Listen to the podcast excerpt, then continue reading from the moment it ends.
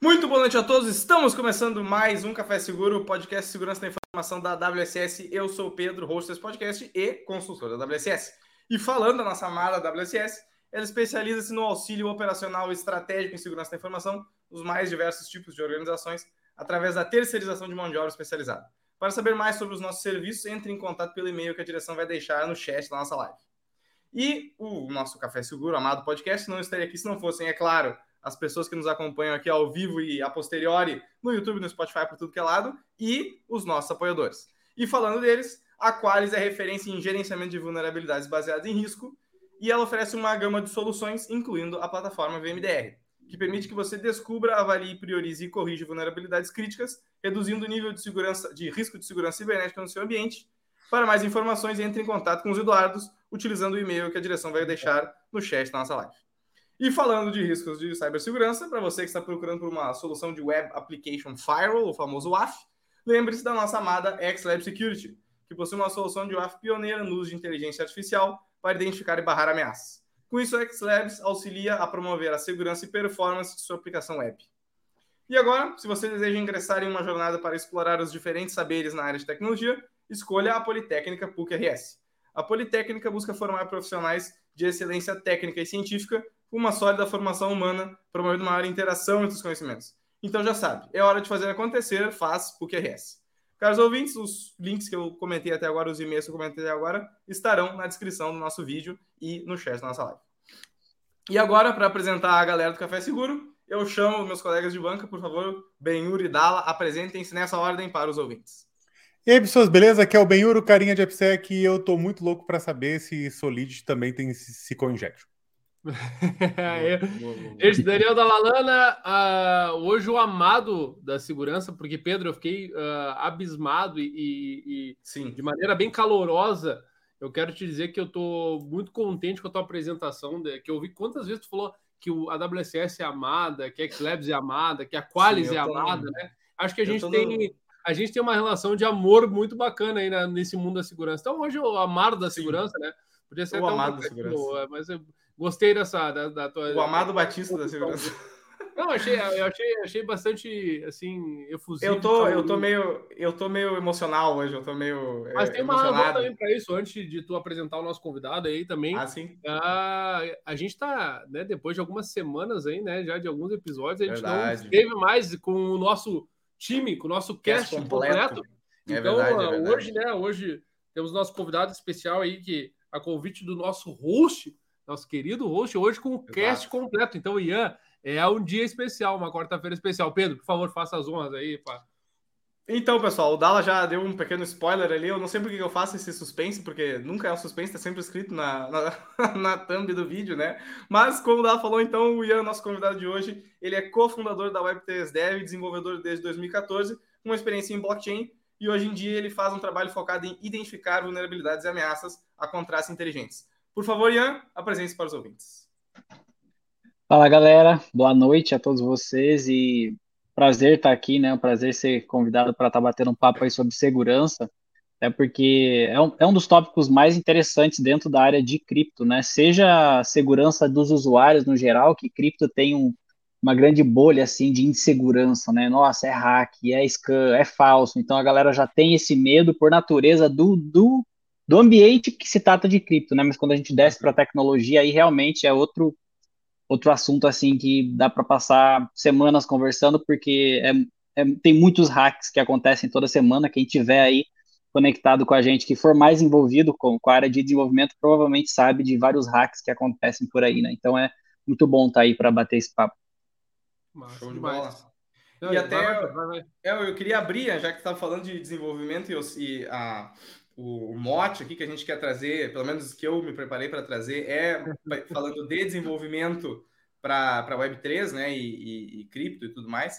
Uh, eu queria saber como é que é o contexto de, do, vamos dizer, o cenário do desenvolvimento hoje em dia, né, que a Web3 é uma, uma área nova, né? Como é que é o cenário de desenvolvimento hoje em dia? Se puder contextualizar um pouco os ouvintes também que não conhecem, estão acostumados com, com a, a, vamos dizer, paradigmas anteriores a esse. E aí, claro, se uh, se tu puder introduzir já a segurança nesse caso, assim, de o que, que é, do que, que é que nós estamos falando quando falamos de segurança dentro da, da na, nos aspectos de desenvolvimento de, de, da Web3, eu ficaria agradecido.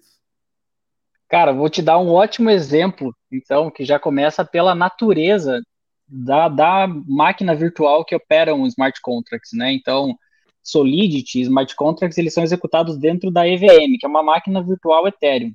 E a grande diferença de, disso para qualquer outro ambiente normal já começa pelo fato de que uma vez que você colocou o teu script lá, não muda mais, entendeu? Então ele ele é imutável, é uma máquina de estados imutável. Então, se imagina que você tem que fazer um contrato que, se você fizer o deployment dele agora, ah, vou colocar meu contrato lá, ele tem que simplesmente ser seguro para o resto da existência dele. Em nenhum momento ninguém pode ir lá e drenar fundos. Então, tem milhões de malabarismos que a galera faz para conseguir atualizar os seus contratos. Tem, tem, hoje em dia a gente tem recurso para conseguir atualizar um smart contract, mas ele por natureza ele é imutável. Então já começa por aí, né? Você tem que fazer um sistema que você não pode corrigir. Como é que você faz um, como é que uhum. você constrói uma ferramenta, constrói um sistema que na hora que você chipar ele, ele tem que já estar tá inquebrável. Né? Então a gente tem, tem várias situações, vários hacks aí, vocês vão, vão me dizendo também se vocês querem que conte história de hacks que já aconteceram ou não. Mas eu gostaria até de me apresentar um pouco antes para a galera, né? Eu não sei quantos, claro. quantos, de vocês me conhecem e tal. É Mas vocês vão notar que a gente fez um combinado aqui antes de, de, de, começar call, que é não me façam rir, né? Hoje eu não posso dar risada, porque olha o meu rosto. não posso rir, tô com metade do rosto. Ainda não sei se foi um choque térmico, se foi viral, o que que rolou, mas tá, tá, não tá mexendo bem esse lado do rosto. Então eu quase que entrar com a câmera desligada, pensei, ah, vai com a câmera ligada mesmo, vamos dar risada, vamos, vamos dar risada. E, e é isso aí, né?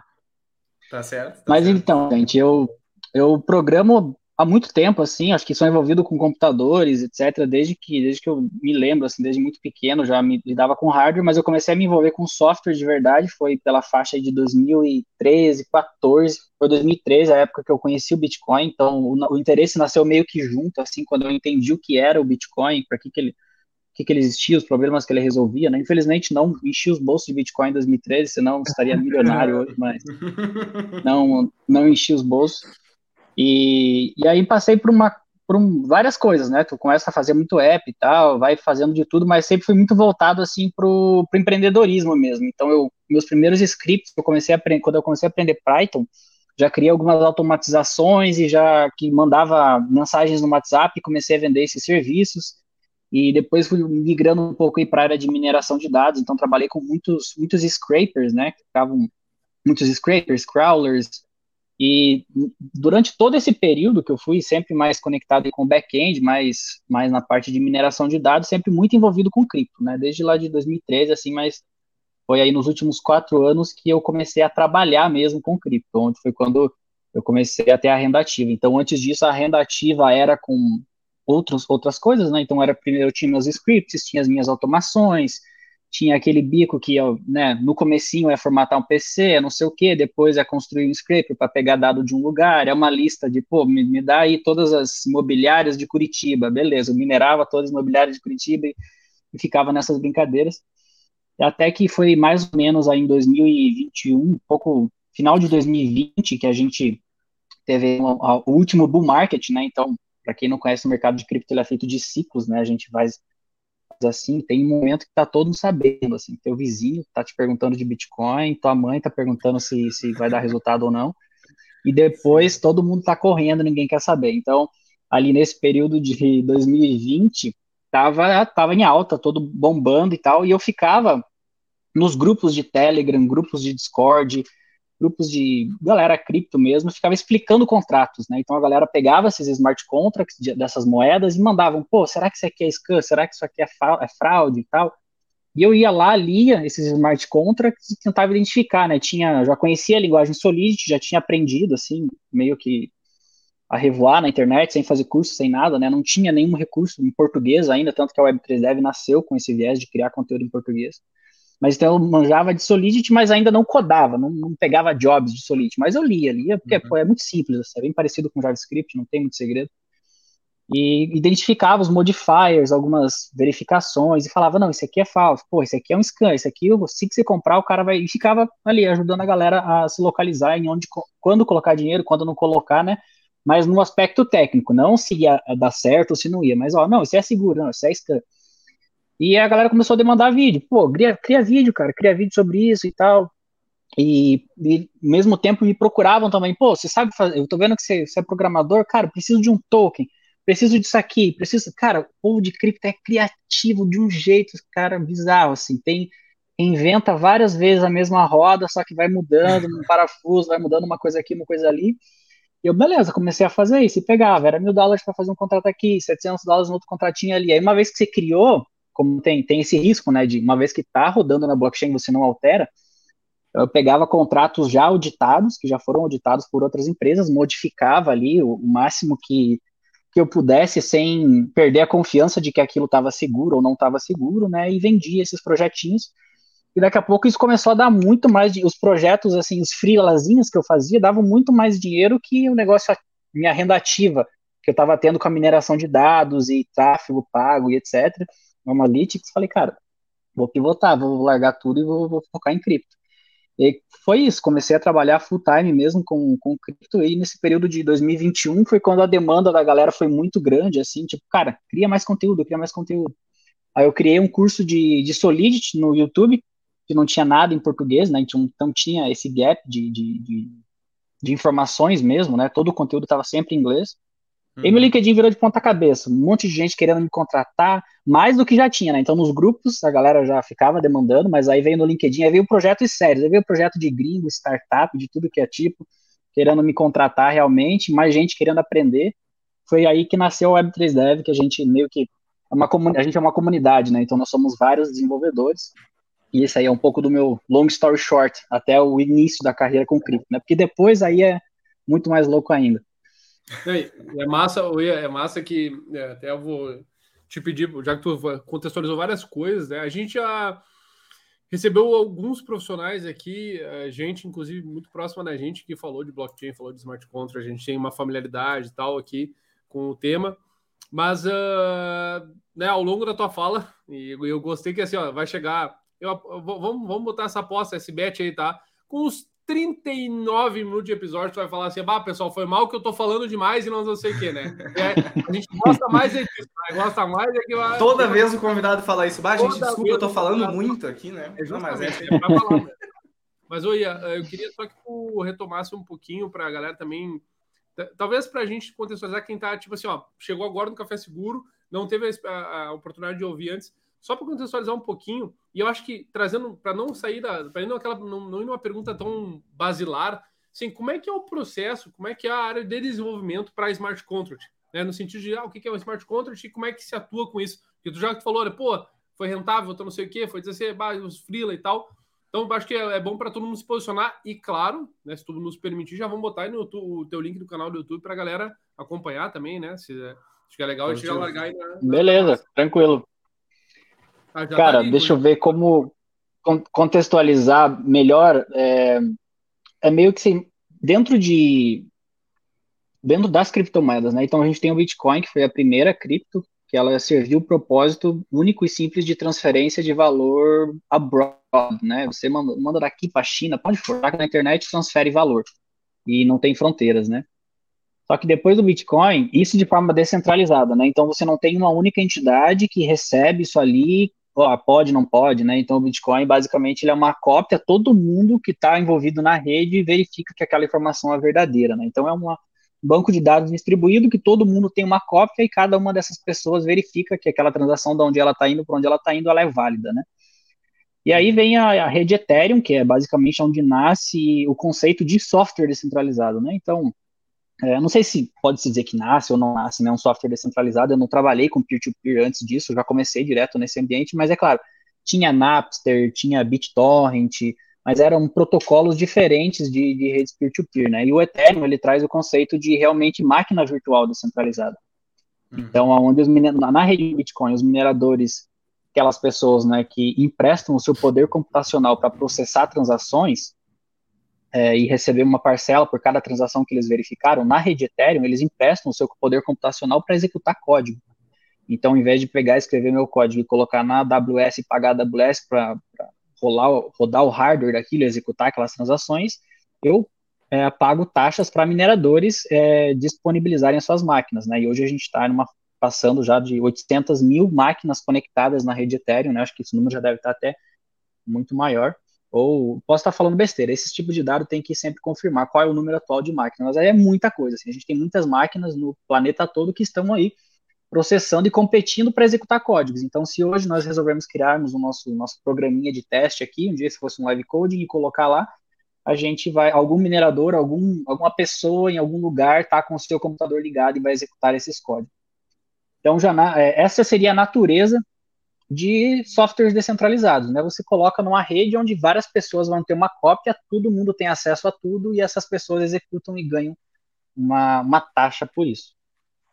Eu acho que esse é, esse é, dá, dá uma contextualizada, né? Da diferença da, da computação, onde numa situação você pô, coloca no servidor, executa, se desligar o servidor, tchau na outra simplesmente todo mundo tem uma cópia e uma vez que você colocou lá, nunca mais você tira, entendeu? É, nunca mais você tira, nunca mais você desliga e todo mundo tem acesso, entendeu? Então, meio que isso cria mercados como o mercado de, de tokens, o mercado de, de jogos, né? Então, eu gosto de dar um, um exemplo que são já é um exemplo mais recente, né? A gente já está falando de, de 2021 para cima, que é quando popularizou as NFTs. Então, se imagina que num cenário onde a gente está falando aí, sei lá, é, esses jogos que tem muito, muito, muito recente agora, né? A gente tem. Antes, na minha época, era Counter-Strike, mas agora tem, tem outros jogos, né? Que a, que a, que a galerinha que, tá jogando. Eu acho que se tu quer chamar o público mais jovem, é Fortnite e. Fortnite, exato. Fortnite, o Benhur sabe, o Benhur sabe alguma coisa aí, não sabe? Depende, depende do nível da, da, da qualidade. Tá bom. é, depende da faixa etária também. vamos, vamos, pegar, vamos pegar dois mercados que simplesmente não coexistem, que é Counter-Strike e Fortnite. Eu não sei se existe, se alguém joga essas duas coisas, mas no Fortnite e no Counter-Strike, se você for lá e comprar uma arma, pô, comprei uma arma aqui no Fortnite. É, aquela sua arma existe só dentro do Fortnite. Se você comprar uma arma dentro do Counter-Strike, existe só dentro do Counter-Strike, porque cada um deles tem os seus servidores isolados.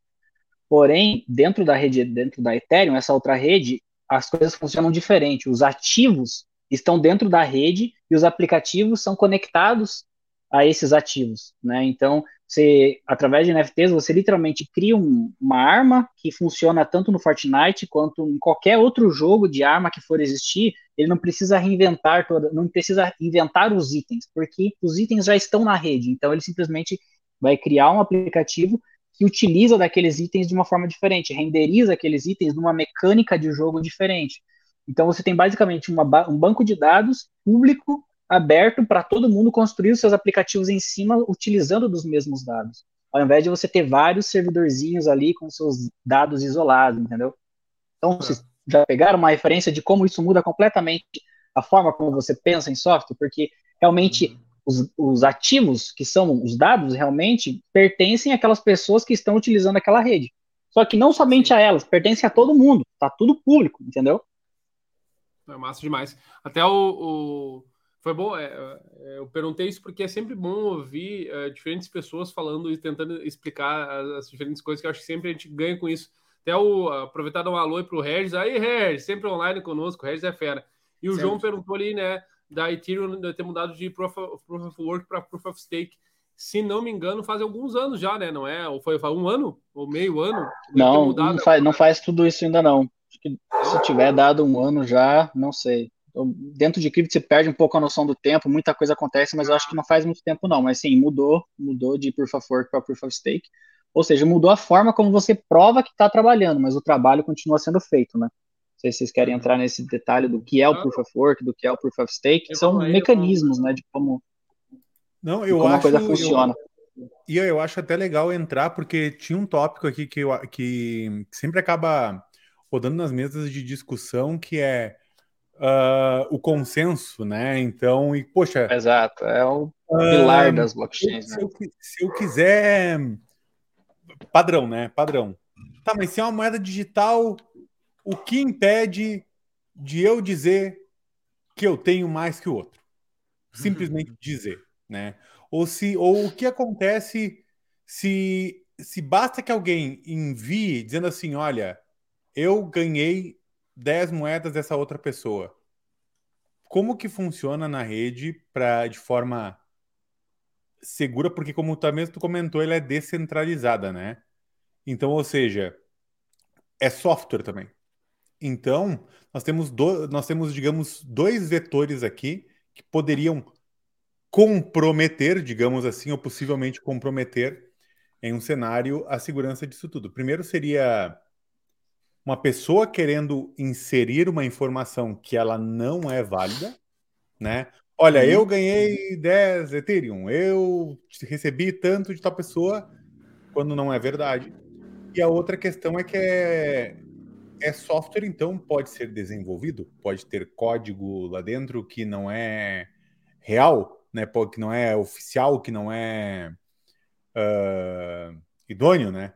Então eu queria ver uhum. contigo como que a, a rede funciona para evitar que tantas pessoas digam ou, ou que tem tais informações na verdade não tem, quanto atualizações dessas redes se protegem de alguém subir um código malicioso aí e acabar comprometendo a, a veracidade dessa, desse mecanismo como um todo, né? Sim, cara, é interessante que essa pergunta ela traz, ela já traz um contexto legal que é dentro da, da área de blockchain a gente tem duas áreas de desenvolvimento, né? Então, a gente tem os chamados core developers, que são a galera que trabalha realmente nos protocolos de tanto protocolo de mineração, mas na camada de, de verificação de inserção de blocos, né? Porque essa blockchain ela, ela é um histórico de blocos encadeados. E a gente tem os blockchain developers que trabalham na camada de cima, que é no software, né? Então, em cima a gente tem software, que é onde eu trabalho, né? Mas escrevendo Solidity e os mineradores pegam esse código e colocam na cadeia de blocos. Então, dentro dessa área de como verificar, né, como que esse consenso acontece de que aquela informação é válida, não é válida. No caso, atualmente, da, da, da Ethereum, que ela está no... Tem dois, tem vários mecanismos, né? Então, um dos, um dos mais conhecidos é o Proof of Work e o outro é o Proof of Stake. No, no caso atual da Ethereum é o Proof of Stake. Então, você imagina assim, é, tem um requisito mínimo de 32 Ethereums para você ser um validador da rede. Então, imagina que você tem 32 etéreos e começou a validar a rede. Beleza, está chegando o código Solidity aqui para ser executado. Você, tem, você verifica todo o histórico das, pessoas, das carteiras envolvidas ali, né?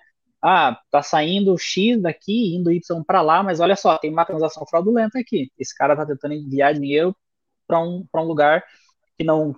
Ele não tem esse dinheiro que ele está tentando enviar. Se eu validar essa transação, assim que eu, que eu passar ela para esse, esse channel, tem realmente um canal onde as transações estão sendo enviadas, né? Você validou que essa transação foi feita. Você lembra que tem uma rede enorme de outras pessoas também competindo para validar essas transações. E como elas ganham nessa competição de quem valida essa transação, é basicamente provando que elas estão fazendo do jeito certo. Então, se você foi feito do jeito errado, você enviou uma transação errada, você é penalizado. Você vai perder Ethereum por ter submetido uma transação errada e já vai ficar manchado no teu histórico de validador e cada vez que você vai enviando mais transação, você vai queimando esse teu Ethereum, entendeu? Então você está queimando dinheiro para errar. É por isso que se você tentar hum. validar uma transação incorreta, a rede toda está tá monitorando e está competindo por essas transações e vai estar tá te acusando de que você está tá enviando transações erradas e simplesmente não vai chegar mais transações para você para você minerar, entendeu? Para você validar. Uhum. E aí, nesse caso, é... som, somando nessa pergunta do Benhur, uh, é, eu, pelo que eu entendi aqui, tem como, vamos dizer, entre aplicações, entre softwares que utilizam a, a rede para compartilhar ativos ali, como você está falando, uh, pode ser que parte desses ativos que são certos ativos que são compartilhados ali pode, podem ser é, é, trechos de código, né? Podem ser funções que aquele, aquele código vai executar. Uh, como é que, uhum. é que uhum. funciona dentro desse contexto para, um, evitar que tenham, que tenham adulterações nisso, ou que a pessoa consiga é, é, introduzir na rede um, um, software malicioso ali e tal, né? E, e, tentar fazer com que, ah, digamos que eu estou pegando é, certas, certas funcionalidades aqui da rede, e aí alguém coloca uma funcionalidade maliciosa ali que vai fazer, causar algum dano a mim ou a alguém que está consumindo alguma coisa que eu, que eu escrevi, que eu produzi. E aí, como é que a gente, como é que a rede se protege disso, né? Como é que a gente pode evitar isso? E a, a ideia de a, a uma, uma, conversa semelhante que está dentro desse assunto, com que até foi o Benhur que trouxe isso em outro momento, a questão de como é que é o nome Benhur da tecnologiazinha do, do GitHub, eu acho que é, que auxilia ali o desenvolvedor a fazer ele sugere coisas de uma forma mais inteligente ali. Ah, poder... o Copilot? Copilot, que tinha comentado que o Copilot tá, é, sugeria código vulnerável, né? Por exemplo, né? então que acontecia isso, de se propagar esse tipo de, de vulnerabilidade a partir de uma solução automatizada. Então eu imagino que dentro da rede, do, por exemplo, da Solid, ali também aconteça isso, né? Que ah, eu criei um software que, como tu falou, é eterno, e agora outras pessoas estão consumindo ele, estão usando ele, e descobre-se que ele tem alguma vulnerabilidade. Agora ele já está dentro da rede, já tem um monte de gente usando. Como é que a gente lida com esse tipo de coisa? Cara, não tem. Tipo assim, eu acho que é uma parte curiosa de como as coisas funcionam, mas se você criar um código vulnerável, é, enviar para a rede, eles vão processar, vão inserir nos blocos e já era, entendeu? Se for alguém for perder dinheiro ao usar aquilo lá, vai, vai dar ruim, etc. Mas tem muitos recursos, né? Hoje a gente tem vários frameworks de segurança, temos é, muitos fuzzers, né? Porque são os mais padrões assim, é você usar um fuzzerzinho que vai ficar testando zilhões de coisas ali dentro, né? Então, os primeiros bugs, assim, os bugs mais comuns, eles eram, eles eram muito, muito toscos, né? Tem tem o primeiro hack que aconteceu, ele é um hack que hoje em dia você olha para trás e pensa, meu Deus, como foi que isso aconteceu? Mas ainda uhum. acontece, ainda as pessoas ainda enviam smart contracts com esse mesmo tipo de vulnerabilidade, porque quem está colocando esses códigos para executar na rede, ele está sendo pago para executar código. Agora, se esse código vai ser tá, tá vulnerável ou não, uhum. esse é, é problema de outra entidade, entendeu? Para você ter uma ideia, o primeiro hack que aconteceu, assim, o primeiro hack sério que aconteceu na, na rede Ethereum foi o DDAO hack né? Foi a primeira entidade descentralizada mesmo. Então, era um grupo de pessoas que todos eles colocaram o seu dinheiro numa pool, meio que num investimento, juntaram todos os. Então, tudo isso que a gente está falando, né? Acho que está tá, tá claro, está implícito que a gente está falando de dinheiro puro, né? Smart contracts são é, sistemas que configuram regras de negócios para movimentação de ativos. Seja um ativo financeiro de um token, seja um ativo digital, que é uma NFT, seja. Esses são ativos, alguma coisa que vale dinheiro. Né? Então, várias pessoas colocaram o seu dinheiro junto, seu, seus dinheiros juntos ali numa pool que formou essa, literalmente, essa pool de investimento, esse grupo de investimento, né? E quando as pessoas iam, conforme eles iam utilizando, não vou entrar no detalhe do que eles faziam, porque tem várias mecânicas do que faz um dinheiro dar um pouco mais, dar um pouco menos, mas quando a pessoa ia sacar aquele dinheiro, você imagina que para fazer um saque você tem três etapas, né? Você tem, você solicita, solicita o saque. A primeira verificação, esse cara tem saldo? Sim, então passa para a segunda verifica... para segunda etapa, que é envia o saldo para ele. Beleza. A terceira etapa atualiza o saldo dele. Né? Agora ele saca... se ele tinha 100, agora ele sacou 100 reais. Porém, parece. Vocês fariam esse sistema assim? Me diria se, se essas são as três regras que vocês usariam. São plausíveis. As regras básicas, regras. né? Ah, ok. Né? Uhum. Então, o que, que um dev descobriu? Ele descobriu que existe um fallback em Solid. Né? Então, se eu solicito um saque, ele verifica, eu tenho saldo? Tenho.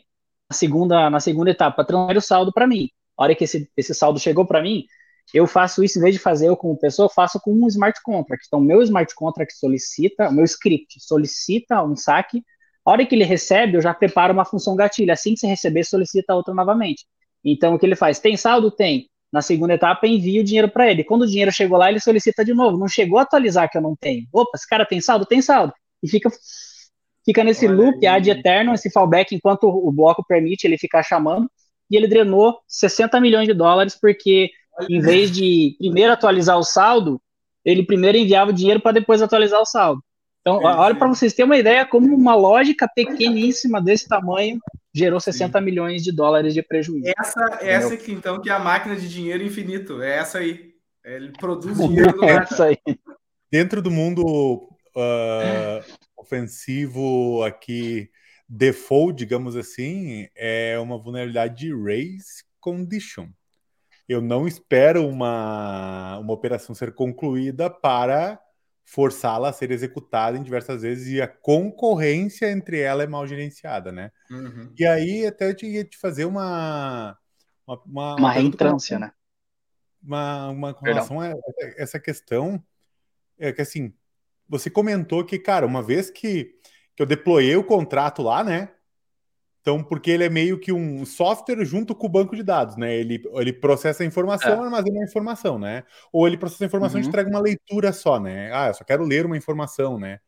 Um, Sim. E, e, você comentou que, cara, uma vez que tu fez o deploy, velho, já era. Abraça, convive uhum. com aquilo ali, né? Se tem alguma falha crítica naquele contrato, vai ter que ser lançada uma versão nova, alguma coisa assim. Eu queria ver contigo quais são os principais problemas, ou na verdade, quais são os principais cuidados que alguém está desenvolvendo um smart contract nesse momento precisa ter com relação à segurança. Vou te dar um exemplo. Poxa, olha, sempre coloca no teu contrato uma verificação se ele é a versão atual do contrato que está rodando.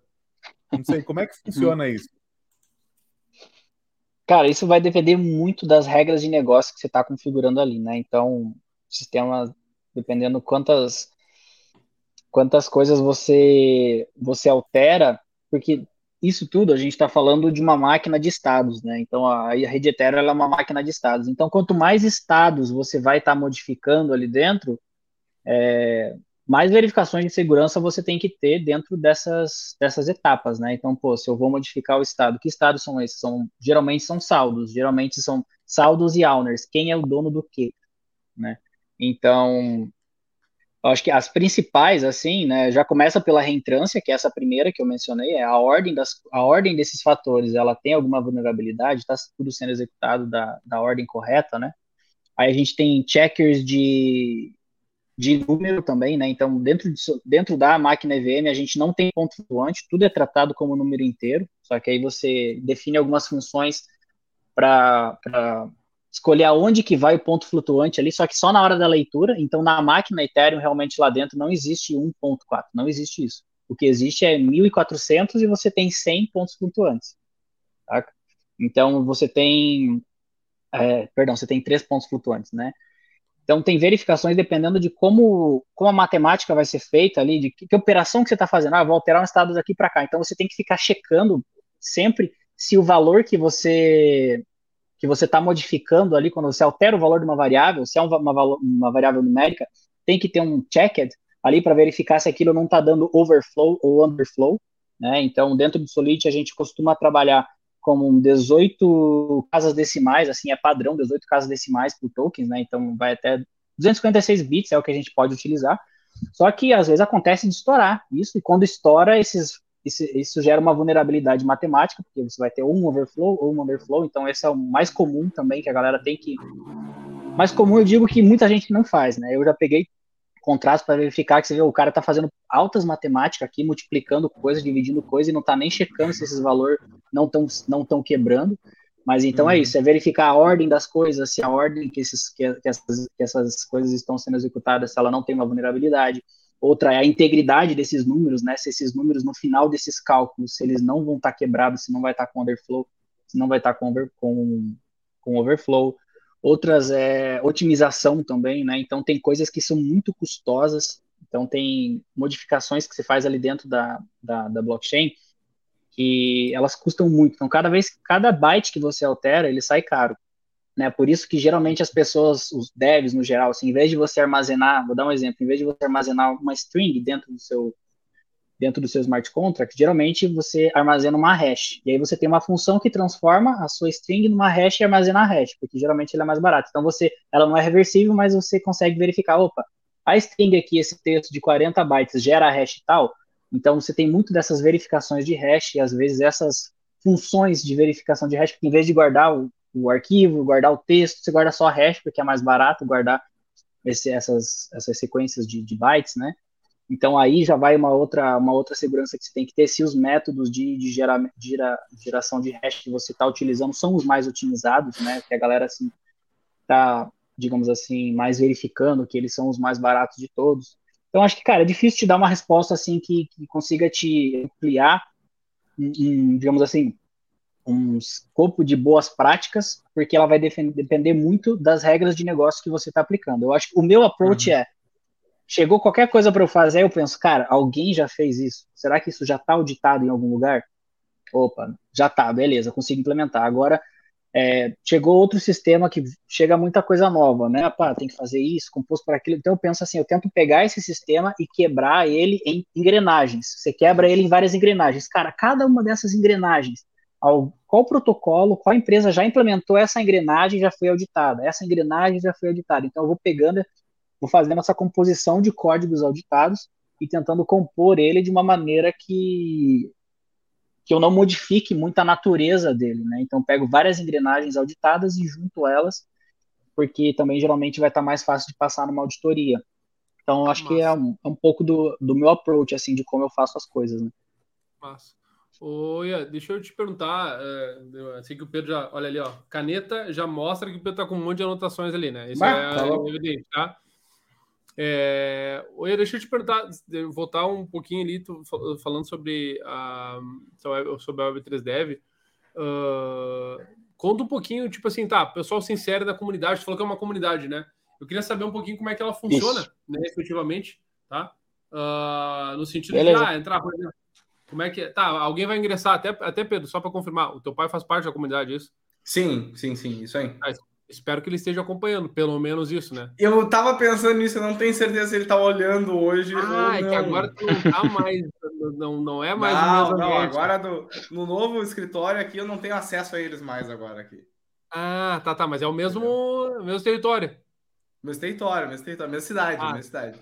Ah, tá, entendi. Não, mas só para saber que você está acompanhando. Mas uh, como é que funciona, por exemplo, ah, quero, a pessoa quer participar, como é que funciona isso? Se, como é que funciona para se integrar, né? Para poder também, assim, uh, uhum. manter as discussões que vocês têm, como é que funciona isso? Até para questão de conhecimento das pessoas, como é que vocês lidam com isso? Então, é uma comunidade, cara, então não tem é, não tem muito, muitos, muitas, muitos padrões ali dentro, né? É um ambiente bem dinâmico, onde tem vários devs se encontrando ali. E agora a gente está agora a gente está numa fase bem específica, né? A gente fez um comunicado na sexta-feira passada que a gente quer realmente se tornar uma DAO. Né? Uma DAO é uma organização descentralizada. Então hoje a gente, eu, eu sou o CEO, a gente tem o Daniel que é, que é meu sócio é o CEO e a gente quer descentralizar a coisa toda, realmente fazer tudo através de votação. Então, a movimentação de dinheiro é através de votações. As pessoas votam, foi aprovado, dinheiro vai para cá, dinheiro vai para lá, né? E dentro da comunidade, se você, como, como deve, pô, tô aqui fazendo um solid, né? Cara, o Yami acabou de me falar aqui que eu tenho que checar essas três, quatro coisas antes de fazer um contrato. Fiz elas, mas não tô seguro. Será que meu contrato está seguro? Será que não está? Você pode ir lá dentro, né? é dentro do Discord, então você vai entrar no Discord, vai fazer a verificação, provar que você não é um bot. A gente tá pega chat GPT, pega qualquer coisa, então se você entrar tentar usar o chat GPT para provar que não é um bot, você vai falhar. Então provou que você não é um bot, você vai ter, vai liberar vários canais para você lá dentro e você consegue ir pelos tópicos ali. Então, um deles é o Web3Sec, né, que é o canal de segurança. Então, você vai lá e fala, pô, gente, olha só, fiz um smart contract aqui, testei as principais coisas, usei esse fuzzer e aquele outro fuzzer, fiz aqui os principais testes e tal, e gostaria de saber se, pô, será que tem alguma vulnerabilidade e tal? Pô, pago 100 reais aqui para quem, quem quebrar esse código aqui, Pum, publica lá, você vê que daqui a pouco alguém vai comentar, ou alguém vai te chamar para uma live, nesse mesmo tempo, às vezes já tem vários live codings rolando ali, você pode cair num live coding ali, às vezes pegar um dev que está que a galera é, é uma comunidade onde a galera se encontra para ficar codando, para ficar fazendo, trocando ideia, muitas vezes é, sobre, sobre os projetos que eles estão trabalhando, né? Então, pô, tô fazendo, trabalhando um projeto tal, tem os encontros de devs ali dentro, e a galera se encontra e você conseguiria, por exemplo, testar o seu código lá, ver se alguém te ajuda a quebrar o seu código lá, entendeu? Ou mesmo no desenvolvimento, pô, você está desenvolvendo, o seu projeto e tá com certas dúvidas, tá com certos problemas, tá com dúvida se aquilo fazer daquele jeito é seguro, se é uma boa prática, se pô, será que ninguém mais faz assim? Como que implementam isso? Você vai nos canais lá e publica. Tem o canal certo de cada tópico, né? Dependendo do que, que você está construindo, tem as coisas mais padrões, mas tem um, um, canal de um canal geral onde a galera já pode, caso não se enquadre em nenhum tópico específico, né? Você consegue publicar lá e pedir ajuda para a galera para construir. E é basicamente isso, cara. É um ambiente de comunidade. Tem muita gente lá dentro e a gente está tentando organizar da melhor forma, é, criar recursos para ajudar cada um com seu propósito, né? Porque tem muitos devs lá que trabalham full time com Web3, tem muitos devs que só tem uma noção, tem muita gente que nem é dev, que manja muito de cripto e fez algum bootcamp nosso que manja de tá aprendendo a codar Solid, está aprendendo a fazer as coisas, mas não é dev. Também tem dev que é full time em Web 2, mas sabe, finalzinho de semana dá uma flertadinha com Web 3, vai aprender um appzinho, vai aprender um não sei o que e vai colar lá com a Então, tem vários tipos de pessoas ali dentro e a gente está tentando criar cada vez mais esses recursos para conectar as pessoas certas com as pessoas certas, né? A galera mais avançada, a galera full time já está meio que um setorzinho aqui, para quando precisar falar com alguém que, pô, que tá nativa, que é dev, Web3, chega lá e fala. É meio que isso. Muito Isso dentro do Discord, né? Porque a gente tem vários recursos educacionais também. Então tem plataforma de, de conteúdos para quem quiser aprender, tem, tem vários outros recursos educacionais. É, só para confirmar, o, o, tem um site que é, é pt.w3d.community, é esse? Tá certo? Isso. É mesmo? Esse é uma plataforma de artigos. É. Cara, muito a legal. A gente tem uma plataforma de artigos aí que dentro, a gente está mais ou menos, dentro do Discord, a gente é mais ou menos 6 mil devs ali dentro. E aí dentro aí da plataforma de artigos a gente tem incentivos, né, para galera traduzir artigos. Então a gente já chegou a ter 25 tradutores dentro da, da comunidade, a galera traduzindo artigo em massa. Dentro dessa plataforma é onde a gente publica os nossos artigos, né, como se fosse um Dev2, só que focado, é a mesma plataforma do Dev2, é o Foreign, né, então a gente clonou, a gente fez um fork do, do Dev2 e adap, traduziu tudo e adaptou ele para o nosso contexto, e ele é totalmente focado em Web3. Acho que a gente já está... Muito massa. Perdão. Não, eu tava, eu tava, Passando aí dos mil artigos publicados. Pô, muito legal. Eu entrei aqui logo. O primeiro que tem ali disponível, inclusive, é, fala sobre a DAO, como iniciar uma DAO, que tu falou. Olha aí. Muito massa. Tá aí. É, a gente tá nessa pegada agora. Tá fixado agora que eu vi. Falha minha. Tá, tá fixado.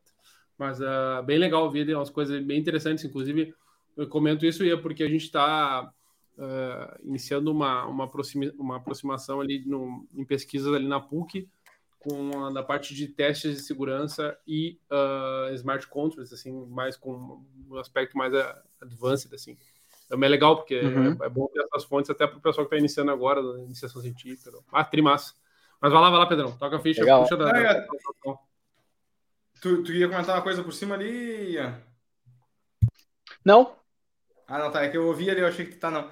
Mas é, eu queria saber já nesse, seguindo essa coisa da, da Web3 Dev, é, como é que é que funciona se vocês se tem assim, como é que é a tua participação na questão de palestras, falas assim para o grande público, se vocês promovem muitos eventos assim desse tipo de, de claro, dentro do Discord ali como está falando rola essas essas coisas mais momentâneas, me parece, mas como é que é a aparição pública assim de vocês e a, a comunicação com o grande público assim? Cara, a gente tem tem, tem, temos dois community managers, né? Temos, então, eu apresentei a parte comunitária, assim, da comunidade, mas a gente tem o que a gente chama de pods dentro da comunidade, que são unidades de trabalho. Então, quando eu falo descentralizar, é meio que descentralizar essas unidades de trabalho, né? Então, um dos pods é o de tradução, onde tem lá os tradutores e como eles se organizam. A gente tem o pod midiático, que é a galera responsável pelo YouTube. A gente tem o pod growth, que é a galera responsável pelo crescimento da comunidade. E a gente também tem, tem a parte de eventos, né? E aí, recentemente a gente participou do Ethereum São Paulo, a gente deu um bootcamp presencial lá, tinha muita gente envolvida.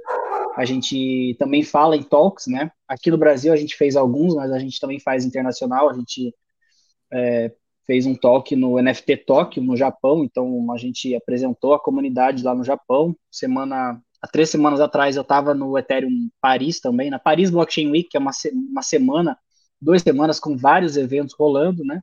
Essa semana eu vim aqui para o Ethereum Argentina também, dei um ali numa Hacker House, que era uma casa com, com vários devs, então a gente tem muitas pessoas envolvidas que vão abrindo essas portas, essas pontes, né, essas portas para a gente tá cada vez mais, é, digamos assim, democratizando o acesso a conteúdo Web3, né? Então a gente começou muito com essa pegada de tradução, de, de criar conteúdo em português, porque mesmo a maior parte dos devs, assim, muita gente fala inglês, mas mesmo trabalhando para startup, né, enquanto eu trabalhava para startup de fora do Brasil, rotina toda em inglês, discutia tudo em inglês, quando eu ia conversar em português com a galera dev é muito melhor, né? Então a gente tenta trazer esse esse ambiente do português para dentro da comunidade, né? Foi onde a gente cresceu rapidamente, assim, de fortalecer a comunidade brasileira de devs. Então a gente tem, nós estamos muito dispostos e temos muitos devs que também estão muito dispostos a, a, fortalecer o ambiente de Web3 e abrir cada vez mais as portas, né? Então, talks em, em universidades, a gente já, já fez alguns ali na, na UFSC, em Floripa, é, e conforme vai aparecendo oportunidades, a gente está tá aberto, tá? A, a fazer isso, a falar, a conectar, falar, apresentar. Muito legal mesmo. É, até eu, eu, queria saber como é que é que tá, já que tu comentou agora, como é que tá o cenário de brasileiro disso, assim, não só da parte de, da conversa sobre Web3 e, e desenvolvimento nisso, não só isso, né? Que, é, como tu comentou ali, vocês também, a ideia é promover a, a vamos dizer, a, a ciência geral, assim, né, do, do público sobre esse assunto. Uhum. Talvez também, como tu comentou, desmistificar um pouco aquele medo que o pessoal tem de cripto, de ser o, o dinheiro do crime, Sim. aquela coisa toda, né? Mas, a, é. a, além, além disso, a questão própria do desenvolvimento, assim, como é que é que tu vê hoje em dia? Tem oportunidades de emprego nessa área dentro do Brasil?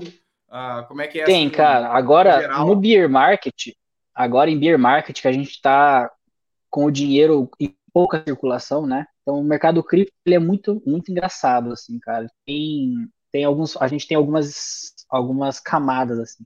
Então a gente tem a camada de VC backed, que é a galera que está sentada no dinheiro de VC, construindo tudo que um monte de coisa para ver o que, que vai dar certo, etc. E, e os VC, principalmente americano e internacional no geral, estão investindo pesado em Web3. A galera está investindo assim pesado mesmo em cripto. A gente está vendo vários ETFs, várias vários recursos para capital institucional entrar no mercado, então por isso a gente consegue ver esse, muito desse dinheiro sendo injetado na camada de tecnologia que está sendo desenvolvida, e isso requer geralmente pessoas com mais com mais background, né? Seja é, gente com sênior, pleno sênior de Web 2, mas que tem uma noção de Web 3, porque o dev que já é dev, que começa a aprender Web 3, no começo ele, sabe, os três primeiros meses ali, ele acha, ele acha que ele não está entendendo nada, depois de três meses ele passa umas crises existencial, e depois de uns dois meses ele entende tudo, e ele vê, caraca, isso aqui é, não, é, não é um bicho de sete cabeças, então esse cara consegue trabalhar muito rápido, né? Então tá falando de profissionais que têm experiência de Web 2,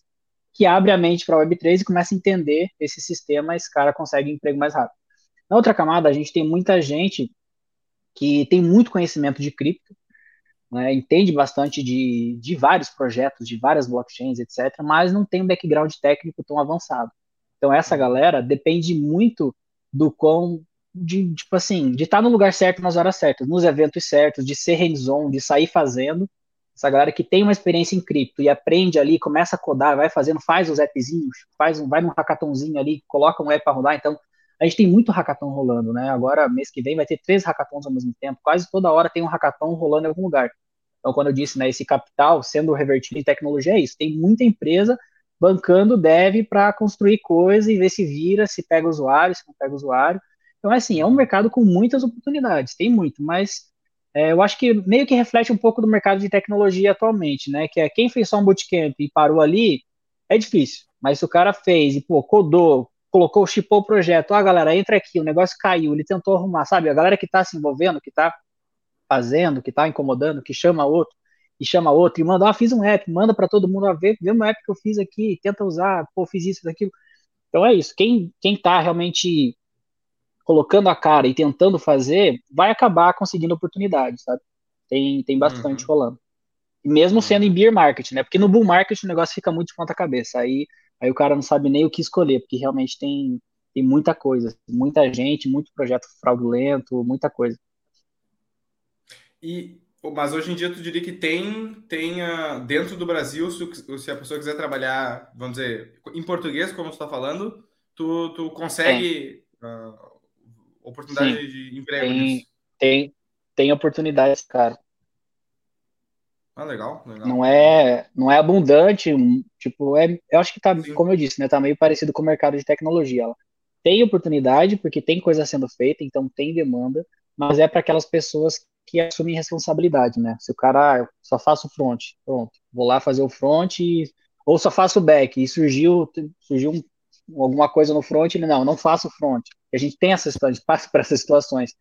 Aí fica uhum. um pouco mais difícil, mas, mas para quem para quem tem, tem desenvoltura, assim, tem determinação e vontade de fazer, a gente a gente vê que tem, tem muita coisa rolando.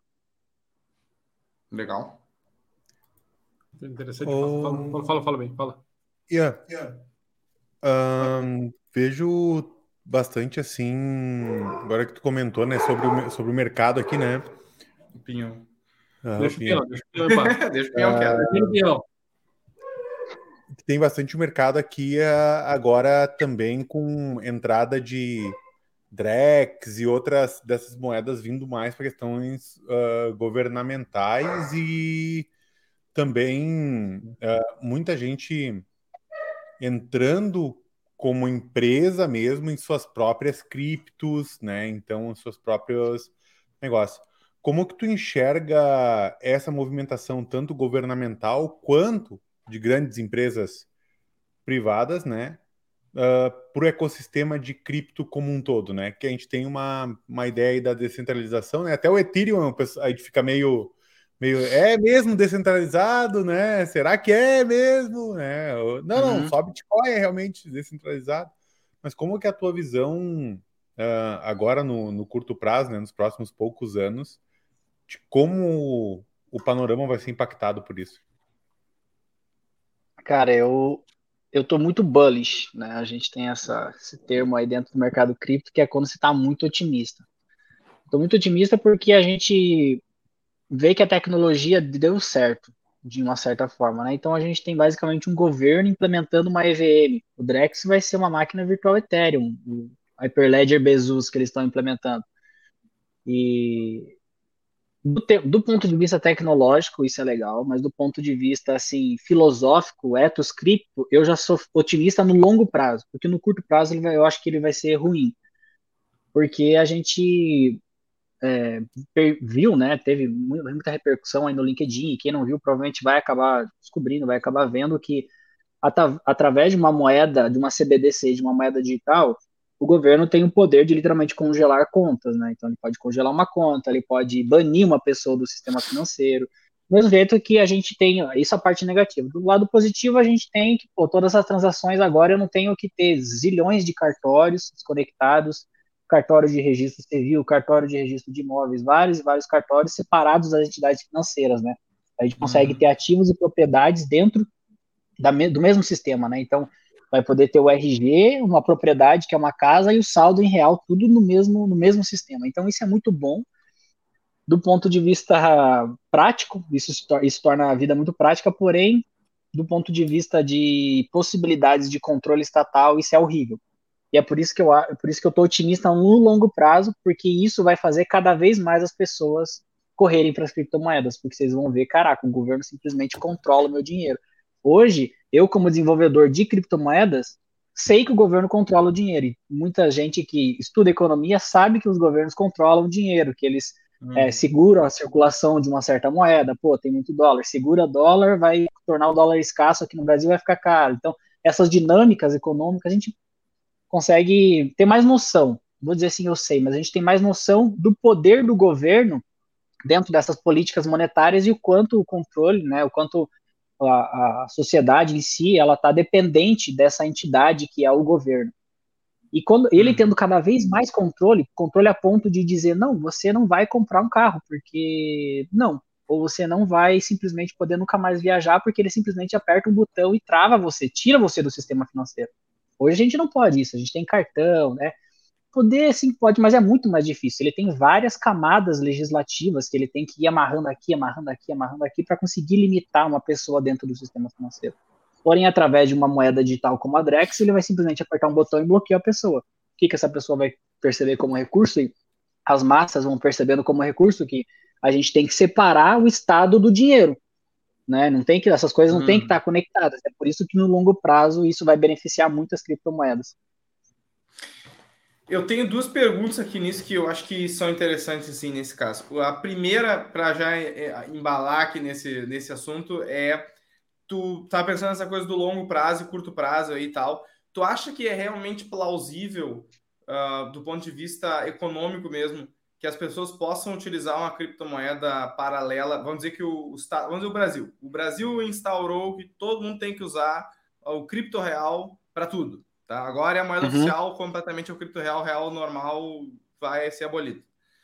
Então, um, pensando na mecânica financeira das interações entre as pessoas, comprando coisas, vendendo coisas, serviços, empresas, tudo mais. E na feira comprar fruta.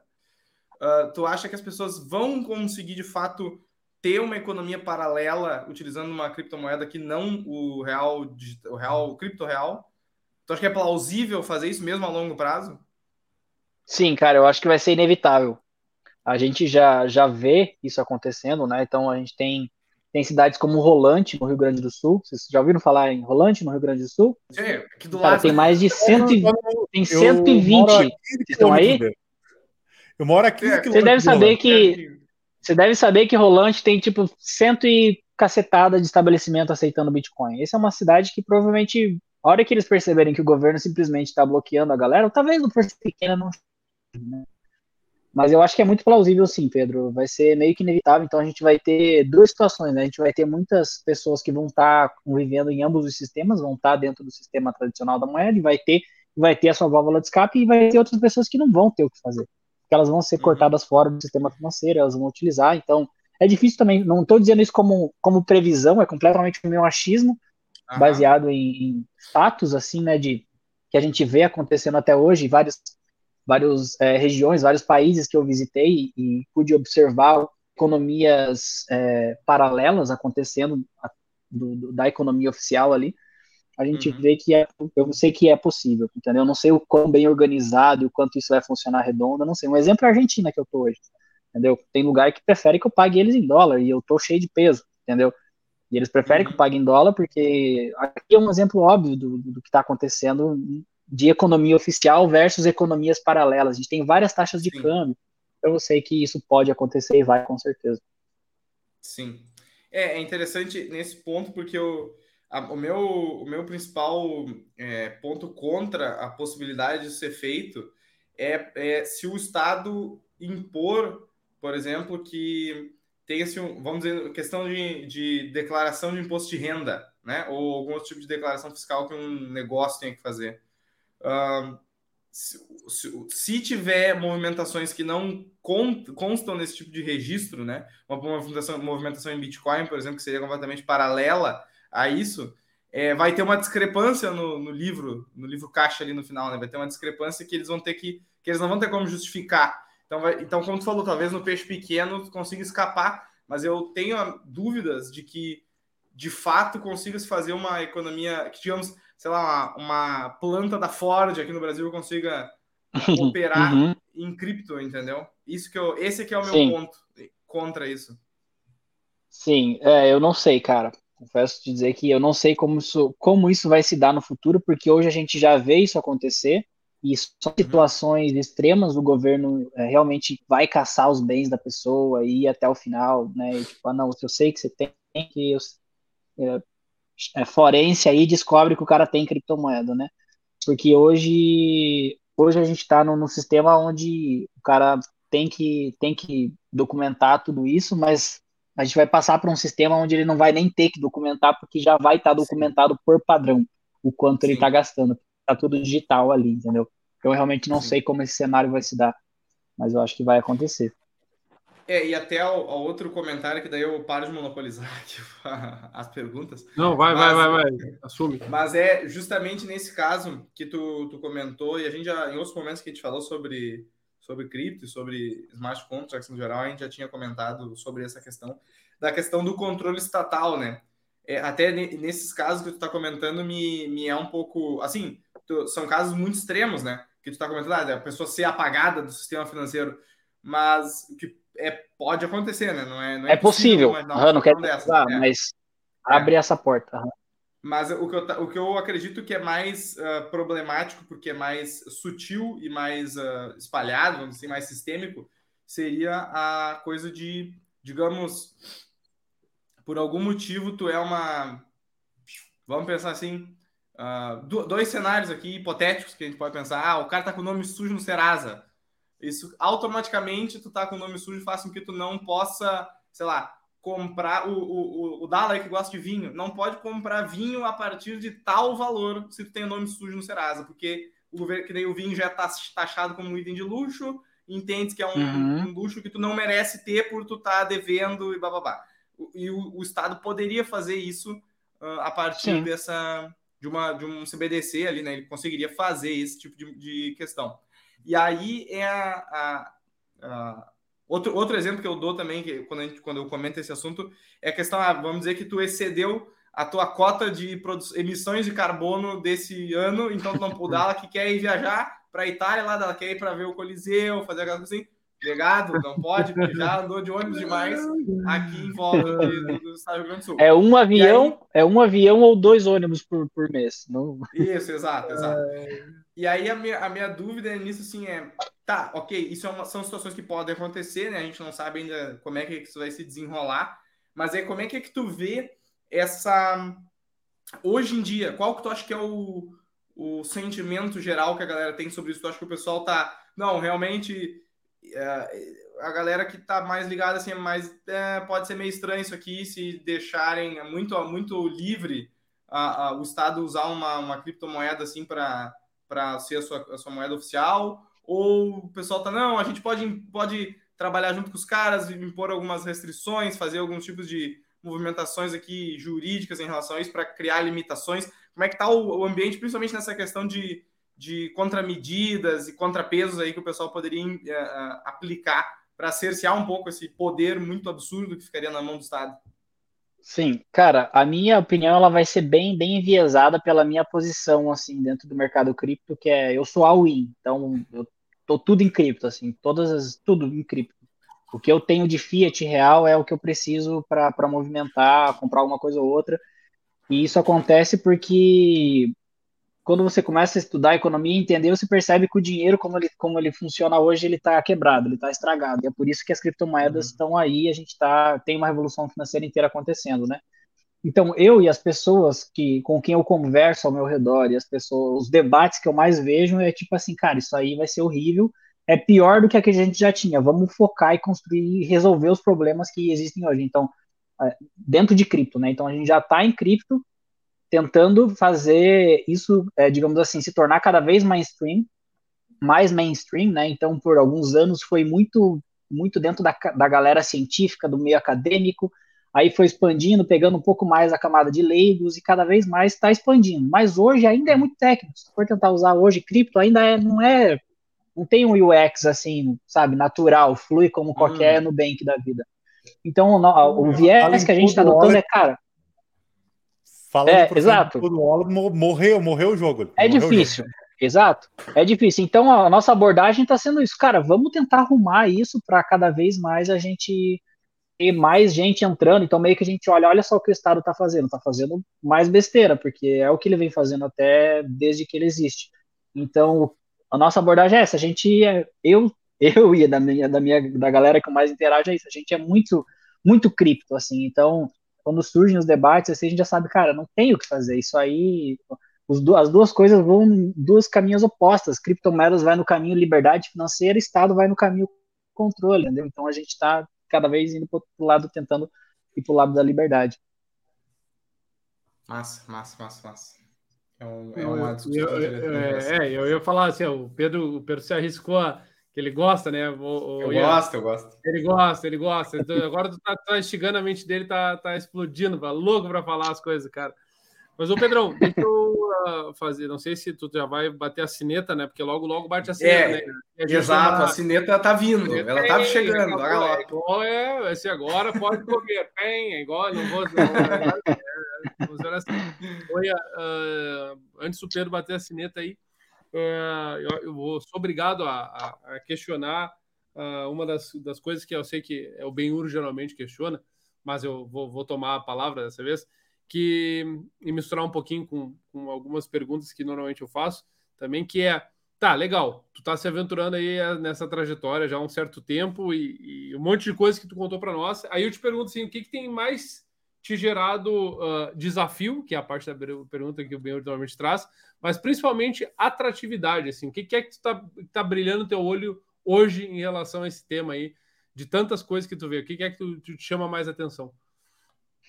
Cara, desafio, o principal desafio realmente, eu acho que tem muito a ver, assim, são do, duas coisas que ambas são muito difíceis. Uma delas é a UX, é facilitar com que as pessoas é, entendam e utilizem de forma mais tranquila, e a outra é realmente a segurança, né? Então hoje é um mercado muito, saca, muito competitivo, assim. Tu deu um vacilo, pam, tchau, te hackearam, saca? Então hoje, como tem muito dinheiro rolando nesse mercado, a gente tem muitos problemas de segurança, hacks acontecem toda hora.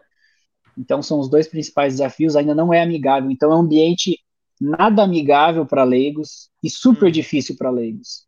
né? Uhum. E basicamente esses assim são, são os principais desafios. Mas o que mais o que mais me interessa dentro disso é realmente o impacto social que, que a gente tem, né? Então, quem, quem vai se aventurando dentro do mercado de cripto, eu, eu graças a Deus, estou há tempo suficiente para saber que isso, que existe a parte boa, porque quem chega, chegou assim nos últimos anos, a gente vê que tem tem muita opinião enviesada, muita gente focada no, no hype da tecnologia, porque agora tem muito dinheiro envolvido, então tem muita gente construindo, reinventando várias rodas e criando esse sabe, tem uma parte do mercado que você vê que é pura diversão intelectual, então tem muita gente se divertindo com aplicativos, sabe, tipo, cara, faz isso aí num banco de dados, meu, por que, que você está fazendo numa blockchain?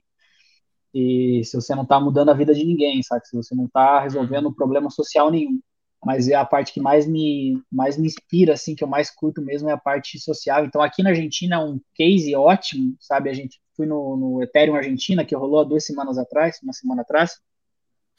Teve um hackathon com 60 projetos inscritos e, cara, 95 dos projetos eram de, de filantropia e problemas sociais. Era traquear é, audita, auditoria pública de doações, sabe? Várias coisas assim que torna porque a gente está falando de um banco de dados público, então tudo que tem que ser público tem que ser transparente. Uhum. Né? Então eu vejo muito poder social nessa tecnologia. Até quem, quem me acompanhar, quem me seguir, né? Peço que vocês deixem meus links aí depois. Claro, claro. Vamos ver que o meu trabalho com cripto é, tem, tem muito esse viés, assim, eu, eu tento cada vez mais trazer o viés, cara, vamos usar essa tecnologia para resolver problemas, não para ficar ganhando dinheiro. É né? claro que tem muito dinheiro envolvido, então o dinheiro é, é, é a mecânica, é, é a lógica, é o combustível do planeta, é o combustível de tudo, é o que faz tudo mexer, mas se você vai trabalhar para ganhar dinheiro, porra, vai trabalhar no Google, vai trabalhar no Spotify, vai, sei lá, fazer qualquer outra coisa aí que também tem muito dinheiro envolvido em várias, vários ambientes. Porém, dentro do mercado cripto, você pode, você tem a oportunidade de trabalhar numa tecnologia que tem um viés filosófico e social muito forte. Então, o que mais me atrai uhum. dentro de, de cripto é esse, esse viés filosófico e basicamente devolver o poder financeiro para as pessoas, entendeu? Que é realmente assim, cara, se você é, se você tem as é, se você estuda, se você trabalha, se você faz o que você faz, que você seja dono dos seus ativos e não que os seus ativos seja, sabe, de um estado que a hora que ele quiser ele vem e toma de você e você fica pelado e dependente. Então eu estou bastante envolvido com o mercado cripto por causa disso. Massa. Bem massa, bem massa. Pessoal, é o seguinte, ó, até vem a, o pesar da minha voz, mas é a gente tem que encerrar em algum momento, então eu, eu infelizmente sou é o meu meu compromisso iniciar os finalmente aqui do episódio. Então, Benhur, por favor, se tem algum comentário final, alguma pérola que eu quero deixar ou alguma outra mensagem aqui para o público em geral, por favor, é agora a hora de fazê-lo. Cara, queria agradecer muito, muito ao Ian, pela, primeiro de tudo, pela participação hoje, né? Uh, não fizemos tantas piadas. Hoje a gente vai. Pois piada, é, piada, né? Pois hoje é. a gente foi, foi mais de boa. Mas eu queria agradecer muito, inclusive, a, a questão ali do tu criou na comunidade. Eu estava vendo, inclusive, que tem uma apostila completa na questão de Ethereum ali também que foi desenvolvida. Eu estava lendo aqui que, tipo, poxa, tem exemplos em português cada parte bem definidinho, cara, variáveis, modificadores, etc. O que dá uma mão gigantesca para o pessoal. Então, o é, site é, tem. Então, Benjur, é, essa apostila foi o que foi lançado junto com, com o canal no YouTube. Então, para cada aula do YouTube, tem uma aula na apostila. Olha ah, aí. Ah, legal, legal, legal. Muito legal. massa. Muito massa, massa, massa, massa, massa, porque Uh, eu estava tava vendo aqui que tem ali também o, o, o, link do, do Discord, tem o ecossistema, o guia Solidity, um glossário de Web3. Então, assim. Sim. Top CEO esse também... glossário aí. então, assim, ficou, ficou excelente e agradecer muito pela, pela de fato, pela, pela contribuição para a comunidade. Acho que, que isso é. Acho que todo mundo ganha e, inevitavelmente, quem acaba criando, né, divulgando é, o conteúdo acaba ganhando, ganhando muito mais com isso, né, dividindo. Sim. Dividindo Primeiro de tudo, obrigado. Que é isso, pela, é um prazer poder ajudar a comunidade, cara. ter, ter a oportunidade de, de ajudar mais pessoas a ter acesso a esse conteúdo é muito bom. Massa. E eu queria aproveitar também e mandar um abraço para o Strack, que estava nos acompanhando. O Strack é, é o que eu ia dizer. O Strack, é... inclusive, é um, é um entusiasta de cripto aí, né? Próximo ele é, ele é, ele é, ele é. Ele e o Arthur, um então. Um dos nossos consultores, baita profissional também. Ian, rapidinho, até para não tomar, cara, muito obrigado, muito legal te ter aqui conosco. Eu costumo dizer para todos os nossos convidados é, que as portas estão sempre abertas e não, né? E, digo isso para ti e para a comunidade também, tá? Fique à vontade de, de circular conosco. Inclusive, fica o convite Nesse sábado a gente tem a nossa conferência da hum. WCS agora. É uma, a nossa conferência é totalmente beneficente, inclusive vai ter um workshop conduzido pelo Benhur aqui em nome do Mercado Livre, né? Também na parte de modelagem de ameaça. Uhum. Uh, fica aberto o convite para ti, para todo mundo que está nos acompanhando. Vai ser um baita dia de evento apresentado por esse que vos fala, mas principalmente pelo melhor host do Brasil, Pedro Cacique, que estará. O melhor host que temos acesso, né? Exatamente. Vai, vai estar conduzindo as apresentações. A gente tinha um dia cheio, repleto de coisas. Queria convidar todo mundo para estar conosco no sábado, né? Obviamente, uh, essa conferência é muito importante porque a gente no último ano conseguiu fazer um baita de evento e, e conseguiu, obviamente, com as doações levar alimentos para as crianças no ano passado, que foi muito importante, e esse ano tão importante quanto. Então, convido todo mundo a estar conosco mais uma vez, assim como tem feito. Ian, tá? Desculpa me alongar, obrigado. Portas abertas, o convite está feito.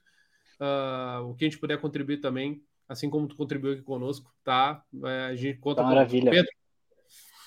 Tenha bondade, Pedro. Faça as honras. Pessoal, então é o seguinte, ó, agora com todos os agradecimentos e tudo mais, uh, eu acho que cabe a mim agradecer o pessoal que está nos acompanhando ao vivo aqui até agora. Então, o Regis, o João e o, o Strack estavam conosco que mandaram umas, umas mensagens, mas teve, garanto que teve outras pessoas que estavam aqui, só não se pronunciaram. E, claro, sempre agradecer a atenção da galera que ainda vai nos ver no YouTube, no Spotify, Google Podcast e todas essas outras coisas assim. Uh, estaremos sempre, estamos sempre ao vivo para fazer a gravação do podcast às 9 horas da noite nas quartas-feiras e estamos disponíveis em todos os, os tipos de plataformas de podcast é depois para a eternidade. Então, muito obrigado pela atenção de todo mundo. Ó, o Wagner aí também botou um bom demais. Wagner também tá, boa, Wagner, boa, tá junto. online aqui com a gente. É, galera, a gente vai então nos encontrar novamente na quarta-feira que vem. Talvez uma versão especial do podcast, né, Dallas? Estamos com planejamentos aí, não vou dar spoilers do que é que nós pensamos em fazer, mas temos talvez uma, uma ideia interessante aqui, diferenciada para a semana que vem. E, uh, por favor, todo mundo que está nos acompanhando aqui, que ainda não se inscreveu na conferência, se inscreva, ainda dá tempo de se inscrever. Lembrando que ela é naquele formato de contribua o quanto quiser ou quanto puder. Então, Nossa. nós podemos, pode participar uh, doando, não doando nada, pode participar doando mil reais e que será, será convertido em, em causas beneficentes aqui da a região. A gente não pensou em como participar doando alguma criptomoeda. A gente não está. É, é verdade, talvez a gente tenha que fazer isso ano que vem. Pode se do... vamos, então, vamos Ian, não para conseguir fazer isso. deixar um Bitcoin para nós aí, tá? Pelo menos o Bitcoin. Ainda não. É. Ano que vem a gente Um Ethereum, pelo menos, hein? Um Ethereum, pelo menos. Exato, exatamente. Bitcoin. o Bitcoin. Para quem lembra, para quem lembra da. A, então, pessoal, a, a, Dala, a Dalacoin, tu tá Dalacoin, a Dalacoin, exato. Muito obrigado pela atenção de todo mundo. Até semana que vem, quarta-feira, 9 horas da noite, no YouTube e depois para sempre em todas as outras plataformas. Valeu, até mais. Muito obrigado. Feito. Valeu, pessoas. Boa noite. Boa noite. Mas